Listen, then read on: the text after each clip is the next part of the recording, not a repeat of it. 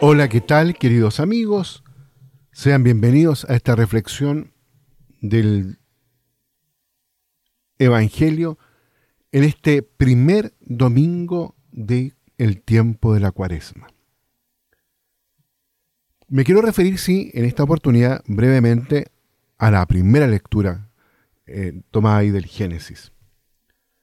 La liturgia, como lo decía recién, de la palabra en este primer domingo de cuaresma, nos presenta la alianza que Dios ha sellado con los hombres y con la creación después del diluvio a través de Noé. Hemos vuelto a escuchar aquellas palabras que pronunció Dios. Yo hago un pacto con ustedes y con sus descendientes, con todos los animales que los acompañarán. Hago un pacto con ustedes. El diluvio no volverá a destruir la vida, ni habrá otro diluvio que devaste la tierra. Esta alianza, queridos amigos, tiene un valor típico en el Antiguo Testamento.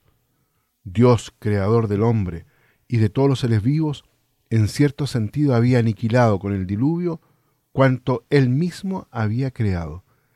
Ese castigo tuvo como causa el pecado difundido en el mundo después de la caída de los primeros padres. Sin embargo, las aguas no exterminaron a Noé y a su familia, y tampoco a los animales que habían recogido en el arca.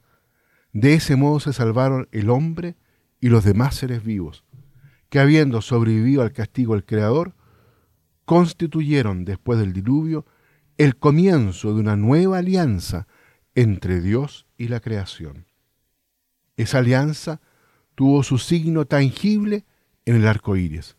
Pondré mi arco en el cielo, dice Dios, como señal de mi pacto con la tierra. Cuando traiga nubes sobre la tierra, aparecerá en las nubes el arco y recordaré mi pacto con ustedes. Las lecturas de hoy nos permiten, por tanto, mirar de un modo nuevo al hombre y al mundo en el que vivimos. El mundo y el hombre no solo representan la realidad de la existencia en cuanto a expresión de la obra creadora de Dios, también son la imagen de la alianza. Toda la creación habla de esa alianza.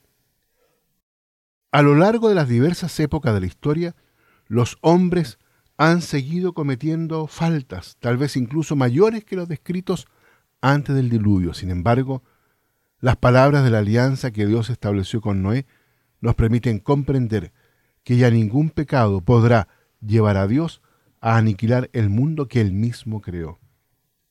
La liturgia de hoy abre ante nuestros ojos una visión nueva del mundo.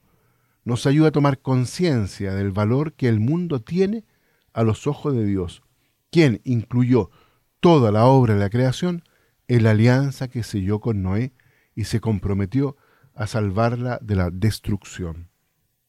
El miércoles recién pasado con la imposición de la ceniza comenzó la cuaresma y hoy es el primer domingo de este tiempo que hace referencia al ayuno de 40 días que Jesús empezó después de su bautismo en el Jordán.